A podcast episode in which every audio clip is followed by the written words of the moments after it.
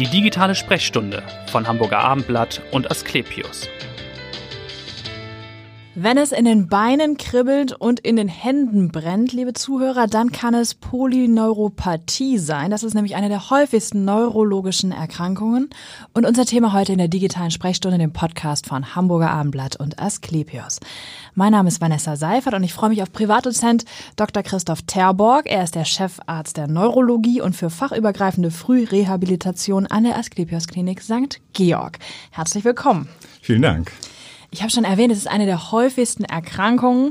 Ich glaube, aus dem Griechischen leitet es sich ab. Viele Nerven sind offensichtlich betroffen. Vielleicht können Sie uns einmal erklären, was genau passiert da im Körper? Bei einer Polyneuropathie ist das periphere Nervensystem betroffen. Das sind die Nerven, die vom Rückenmark ausziehen in die Arme und Beine. Und häufig sind die längsten Nerven am stärksten betroffen, sodass Beschwerden häufig in den Füßen und den Händen beginnen. Genau, da haben wir schon das Thema Beschwerden. Was sind denn so die ersten Symptome? Woran kann man merken, es könnte eine Polyneuropathie sein? Viele Patienten bemerken zunächst eine Taubheit im Bereich der Fußsohlen, später auch der Füße. Es kann auch zu brennenden Missempfindungen im Bereich der Füße und auch der Hände kommen. Bei manchen Patienten kommt es tatsächlich auch zu Lähmungen. Diese mhm. Lähmungen sind auch typischerweise zunächst im Bereich der Füße und steigen langsam auf. Und kommt man dann gleich auf dieses Krankheitsbild oder gehen die Leute erstmal woanders hin, denken an was ganz anderes? Es sind ja erstmal ja einzelne Symptome wahrscheinlich, ne? Ja, also viele Patienten, die gehen erstmal zum Hausarzt und versuchen es zuzuordnen. Klar. Hat ein Mensch einen Diabetes, dann ist der Hausarzt darauf geeicht, mhm. dass eine Polyneuropathie eine Komplikation ist und kommt schnell drauf. Aber es gibt Patienten, die einen langen Leidensweg hinter sich haben, die beispielsweise oft erst zum Orthopäden gehen und sich die Lendenwirbelsäule untersuchen lassen ja. oder auch bei anderen Fachdisziplinen unterkommen. Entscheidend ist, dass sie dann den Weg zum Neurologen finden. Mhm. Der kann dann die Diagnose sicherstellen. Ich habe ja schon gesagt, es ist eine der häufigsten Erkrankungen. Wie viele Menschen sind betroffen und wer gehört zur Risikogruppe? Also Diabetiker haben Sie schon erwähnt, aber wie viele sind betroffen eigentlich? Polyneuropathie ist eine Erkrankung eher des der zweiten Lebenshälfte. Mhm. Grundsätzlich kann zwar jedes Lebensalter betroffen sein, aber so ab 40, 50 häufen sich dann doch die Fälle. Man rechnet so mit vier bis acht Prozent der Bevölkerung. Das bedeutet, jeder Zwanzigste ist betroffen. Okay, und Diabetiker haben ein erhöhtes Risiko. Diabetiker haben, ja. ein erhöhtes Risiko. Sie sind etwa zu einem Drittel der Fälle betroffen. Mhm. Und woran liegt das? Äh, ja. Das hat mehrere Faktoren. Beim Diabetiker ähm, ist es so, dass die Länge der Erkrankung eine Rolle spielt für diese Komplikation. Mhm. Zweitens äh, spielt eine Rolle, wie gut der Blutzucker eingestellt war, wie oft gesündigt wurde oder wie streng ja. die Diät eingehalten wurde. Und was ganz spannend ist, äh, man weiß, dass auch Faktoren, die beispielsweise für Arteriosklerose eine Rolle spielen, doch beim Diabetiker und bei der Polyneuropathie bei Diabetes eine Rolle spielen. Das heißt, auch ein Diabetiker muss im Blick auf seine Füße, auf seinen Blutdruck und seine Blutfette und seine Risikofaktoren für Arteriosklerose achten. Mhm. Diabetiker haben wir gesagt, ist ja die eine Risikogruppe. Ich habe gelesen, auch Alkoholiker oder Menschen, die Alkohol missbrauchen, sind also auch sehr stark betroffen. Ist das korrekt? Das ist korrekt. Wir trinken ja alle Alkohol, mehr oder minder. Ja. Und wenn ich dann frage, ähm, dann wird es etwas peinlich, erst eine kleine Stille und dann äh, rücken die Leute raus. Und äh, jemand, der aber doch erhöhte oder viel trinkt oder richtig Alkoholiker, Alkoholiker ist, an, ja. also an Alkoholismus leidet, der hat ein Risiko, dann auch eine Polyneuropathie äh, zu bekommen. Das hat eine äh, gute Seite, nämlich die Therapie ist relativ einfach. Man muss den Alkohol weglassen, vermutlich. Ja, das ist das Schwierige, aber das Einfache zugleich. Und da ja. gibt's ja gute Hilfen. Da werden äh, viele Stellen auch in Anspruch genommen. Aber wenn es ein Mensch schafft, den Alkohol ganz zu lassen, dann hat er eine gute Prognose. Dann mhm. bilden sich diese Beschwerden wieder zurück, wenn sie noch nicht so stark fortgeschritten sind. Ist das analog beim Diabetiker auch so, dass man sagt, wenn der Blutzucker gut eingestellt ist, dann bilden sich die Symptome zurück, dann geht die Krankheit äh, verschwindet sie wieder? Es kommt darauf an, welche Form der Polyneuropathie. Beim Diabetiker gibt es äh, verschiedene Formen einer Polyneuropathie. Nimmt man die Taubheit an den Füßen, so hat man da die Chance, eine Verschlechterung zu vermeiden. Mhm. Das heißt, es kommt darauf an, dass man diesen Stand hält. Ja. Es gibt andere Formen, da sind eher die Muskeln im Bereich des Beckengürtels betroffen. Da ist es tatsächlich so, dass sich das wieder zurückbildet und da hilft ganz entscheidend Training. Okay. Das wäre jetzt schon die Frage. Jetzt sind wir schon fast bei den Therapien. Ne? Was, was sind erstmal die Untersuchungen, die Sie durchführen, wenn jemand kommt, vielleicht mit dem Verdacht? Das Wichtigste ist eine gründliche neurologische Untersuchung. Dabei werden untersucht die Kraft und die Muskulatur, die Sensibilität, gerade Störungen der Sensibilität werden mit verschiedenen Methoden getestet und die Muskelreflexe. Muskeleigenreflexe fallen typischerweise bei Polyneuropathien aus. Das kann ein Neurologe ganz sicher feststellen. Ja. Der zweite Schritt in der Diagnostik besteht in einer elektrophysiologischen Untersuchung. Da werden Nerven ausgemessen mit elektrischen Strömchen, ob sie schnell genug leiten. Ein normaler Nerv am Arm leitet etwa 50 Meter pro Sekunde, das ist ziemlich schnell. Okay. Am Bein 40 Meter pro Sekunde. Und diese Werte werden bei Polyneuropathie häufig unterschritten. Und das ist typisch dafür. Um wie viel unterschritten? Also ist das sehr deutlich dann? Es gibt Patienten, die haben dann nur noch 35 Meter pro Sekunde. Ja. Es gibt tatsächlich auch Patienten, die haben nur 20 Meter pro Sekunde. Mhm. Das geht aber in der Regel einher mit einer schweren Funktionsstörung. Das merkt man dann auch klinisch, aber es lässt sich auch sehr gut messen und dann quantifizieren. Mhm. Dann wird untersucht, ist es eher der Kern der Nerven betroffen oder eher die Umwicklung? Sie müssen sich einen Nerven vorstellen wie ein Kabel. Ein elektrisches Kabel leitet dann schnell, wenn es eine gute Umwicklung, eine gute Isolation hat. Ja. Das ist bei Menschen e- exakt genauso. Mhm. Und Krankheiten, die diese Umwicklung betreffen, die führen zu erheblichen Störungen der Nervenleitgeschwindigkeit. Okay, und das heißt, wie würde dann therapiert, wenn man die Diagnose sicher gestellt hat? Ja, das ist jetzt der schwierige Schritt. Ähm, es müssen dann noch weitere Untersuchungen mhm. gemacht werden. Bisher wissen wir nur, es gibt eine Polyneuropathie. Ja. Betrifft sie eher den Nervenkern oder die Umwicklung, ja. die Isolation? Ja. Und wenn man das äh, diagnostiziert hat, dann ist die Ursachenforschung das große Thema. Das geschieht erstmal mit Blutuntersuchungen. Beispielsweise beim Diabetiker ja. muss man den Blutzucker und den äh, HB1C-Wert messen, um zu sehen, ob das einen Zusammenhang hat. Mhm. Aber es gibt viele Ursachen für eine Polyneuropathie, wenn es denn nicht der Diabetes oder der Alkohol ist. Und die muss man rausbekommen. Dazu gehören Blutuntersuchungen, dazu gehört eine Untersuchung des Nervenwassers, insbesondere dann, wenn man eine Entzündung vermutet. Mhm. Sie wissen, Zecken können beispielsweise eine Infektion, nämlich Richtig. die Borreliose, ja. Äh, bewirken durch einen Stich.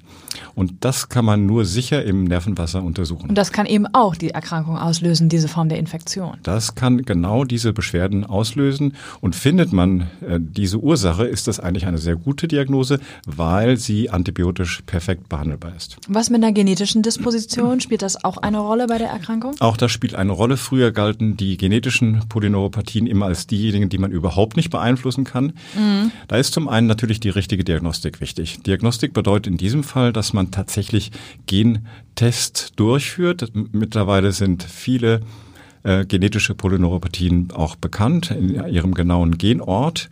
Und es gibt schon zwei Untersuch zwei Formen der Polyneuropathie, die genetisch ähm, bedingt sind, die man tatsächlich auch mit Medikamenten erfolgreich behandeln kann. Das mhm. ist sehr neu, das gibt es erst seit ein, zwei Jahren. Okay. Es ist zum Teil teuer, aber erfolgreich. Aha, okay. Und die äh, anderen Therapien, wenn man jetzt die Ursache dann gefunden hat, sind das erstmal konservative Therapien, ich sag mal Kneipsche Anwendungen, Krankengymnastik, all das? Äh, konservativ ja, weil man nicht operiert, aber ja. man versucht mit Medikamenten erfolgreich zu sein. Es gibt beispielsweise nicht ganz selten Magenerkrankungen, die führen zu einer Störung der Aufnahme von Vitamin B12. Mhm. Vitamin B12 brauchen wir für die Zellteilung und Menschen, die das nicht aufnehmen können, müssen es zugeführt bekommen, beispielsweise durch Spritzen. Ja. Findet man als Ursache einer Polyneuropathie einen Vitamin B12-Mangel, ist auch der so zu behandeln. Da kommt es darauf an, dass man früh diese Diagnose stellt und die Therapie beginnt, ja. weil sonst ein gewisser Defekt schon eingetreten ist. Hat okay. man aber Glück, äh, bilden sich die Symptome wieder zurück. Wie schnell muss man denn da handeln? Also gibt es da ein Zeitfenster? Man sollte bei Symptomen einer Polyneuropathie sofort sich neurologisch untersuchen lassen. Mhm. Findet man eine, hat man eine schwere Polyneuropathie, hat man Lähmungen oder schwere Schmerzen ja. oder merkt man, dass die Polyneuropathie rasch voranschreitet, dann lohnt es sich tatsächlich eine schnelle, umfassende Diagnostik in einer Klinik zu beginnen, damit man möglichst eine Ursache fasst. Aber auch wenn man keine Ursache fassen kann, ist das eigentlich ein ganz gutes Signal, weil es gibt viele Polyneuropathien im höheren Lebensalter, die rein sensibel sind, die nicht zu einer andauernden Invalidität führen ja. und nicht zu einer schweren Störung der Gangfähigkeit. Und ein Patient möchte das eigentlich wissen. Mhm. Das heißt nochmal zur Therapie, also in der Regel wird es dann medikamentös behandelt, oder? Wenn man kann, wird medikamentös behandelt. Ja, ja. das ist der, der Grundbaustein. Der andere Baustein wäre eher, dass wie ein Patient damit umgeht, äh, ob er sich bewegt, ob er Sport macht, ob er seine sonstigen Risikofaktoren einstellt. Okay, das heißt, die Behandlung ist nicht immer stationär oder auch das abhängig von der Schwere oder vom Schweregrad? Die Diagnostik wird erstmal ambulant gemacht und was dann nicht gemacht werden kann, erfolgt stationär. Bei der Therapie kommt es sehr darauf an, welche Therapie vorliegt. Mhm. Hat man beispielsweise eine entzündliche Polyneuropathie, die durch Autoimmunprozesse, also eine Form von Allergie bedingt sind, dann brauchen die Patienten beispielsweise Cortison mhm. oder andere Medikamente wie Immunglobuline, die infundiert werden müssen. Das gelingt selten im ambulanten Bereich. Dazu kommen die Patienten häufig in die Klinik. Mhm. Ist denn noch das Risiko erhöht von Folgeerkrankungen, wenn man jetzt an Diabetiker denkt und an den Fuß, dann fängt ja sofort irgendwie der diabetische Fuß ein. Das hatten wir auch schon einen Kollegen, der dazu hier mal einiges erklärt hat. Das könnte eine Folge sein, oder nicht? Das ist ein ganz wichtiger Hinweis. Ein Diabetiker mit Polyneuropathie empfindet den Schmerz nicht mehr normal mhm. im Bereich der Füße. Und gerade beim Diabetiker, wo auch Durchblutungsstörungen äh, herrschen können, hat das das Problem, dass sie Wunden entwickeln, die sich dann entzünden und der Patient merkt es nicht. Mhm. Jeder gesunde Mensch würde sofort seinen Fuß schützen und verbinden, aber ein Diabetiker muss es nicht merken. Diabetiker müssen daher besonders auf ihre Füße achten. Ja. Und eben in dem Fall könnte es tatsächlich im fortschreitenden Stadium dann zu diesem diabetischen Fußsyndrom kommen, wenn man nicht weiter aufpasst. Absolut. Deshalb mhm. lohnt sich, dass der Diabetiker geschult ist, auf seine Füße zu achten.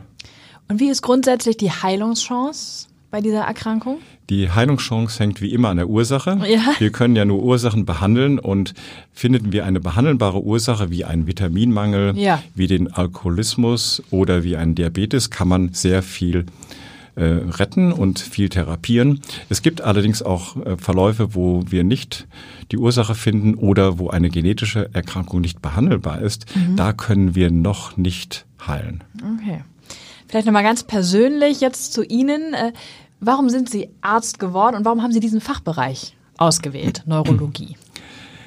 Arzt bin ich geworden, weil ich im, im Krankenhaus Zivildienst gemacht habe und mhm. dann gemerkt habe, ich habe eine Affinität zu Menschen als Kollegen oder als ja. Patienten. Das mache ich gerne und da kann ich mich gut einbringen. Mhm. Neurologie habe ich gemacht, weil es ein kluges Fach ist. Eigentlich wollte ich erst äh, Chirurg, später Kardiologe werden. Das sind sehr Das sind nicht so kluge Berufe. Fächer, oder? Die sind auch sehr klug. ja, gut, dass sie das diplomatisch abräumen, ja. Aber sie sind anders. Da. Mhm. Wir müssen viel nachdenken, um die richtige Diagnose ja. äh, zu finden. Das ist ein Stück Detektivarbeit, die auch mhm mir persönlich Spaß macht. Okay. Und wenn ja. man es dann hat, kann man heutzutage unglaublich viel behandeln. Das war, als ich begonnen hatte mit meiner Ausbildung, noch nicht der Fall. Ja. Damals hieß es immer, es war ist zwar klug, aber äh, eine brotlose Kunst, beziehungsweise wir können kaum therapieren. Das hat sich komplett gewandelt. Ja. In welchem Bereich besonders? Ist das besonders auffällig, auch bei der Polyneuropathie? Das trifft den Schlaganfallbereich, die ja. Multiple Sklerose, das Parkinson-Syndrom, Demenzen und auch die Polyneuropathien. Also viele Bereiche, wo sehr viel geforscht wird die, und die Forschung ist sehr erfolgreich. Gibt es ein Krankheitsbild, das Sie besonders gern behandeln oder darf man das gar nicht fragen? Das dürfen Sie fragen. Neben der Polyneuropathie ja. behandle ich sehr gerne Schlaganfall und akut neurologische äh, Patienten. Das macht mir besonders viel Freude, weil man doch da sehr viel mehr machen kann, als früher möglich war. Achso, und auch bei Schlaganfällen dann relativ schnell helfen kann, ist das? Ja, im, beim Schlaganfall kann man durch frühe medikamentöse mhm. Therapie ein verstopftes Blutgefäß auflösen. Mittlerweile kann man mit Kathetern äh, die Verstopfungen, die Tromben im Gehirn herausholen und das gibt ganz erstaunlich gute Verläufe.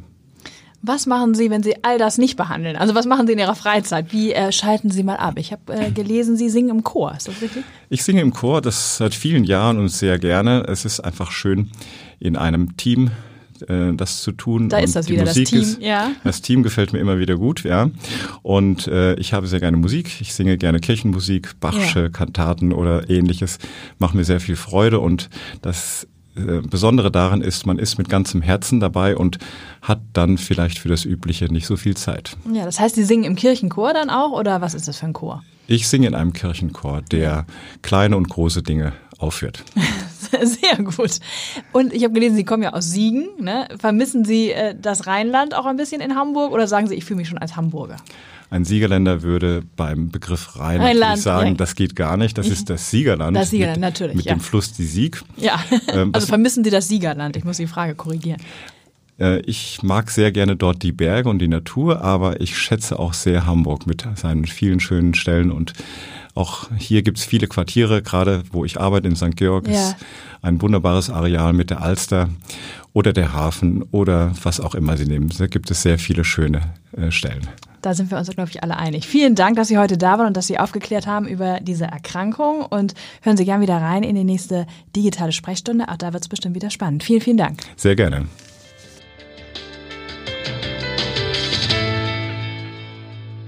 Weitere Podcasts vom Hamburger Abendblatt finden Sie auf abendblatt.de slash podcast.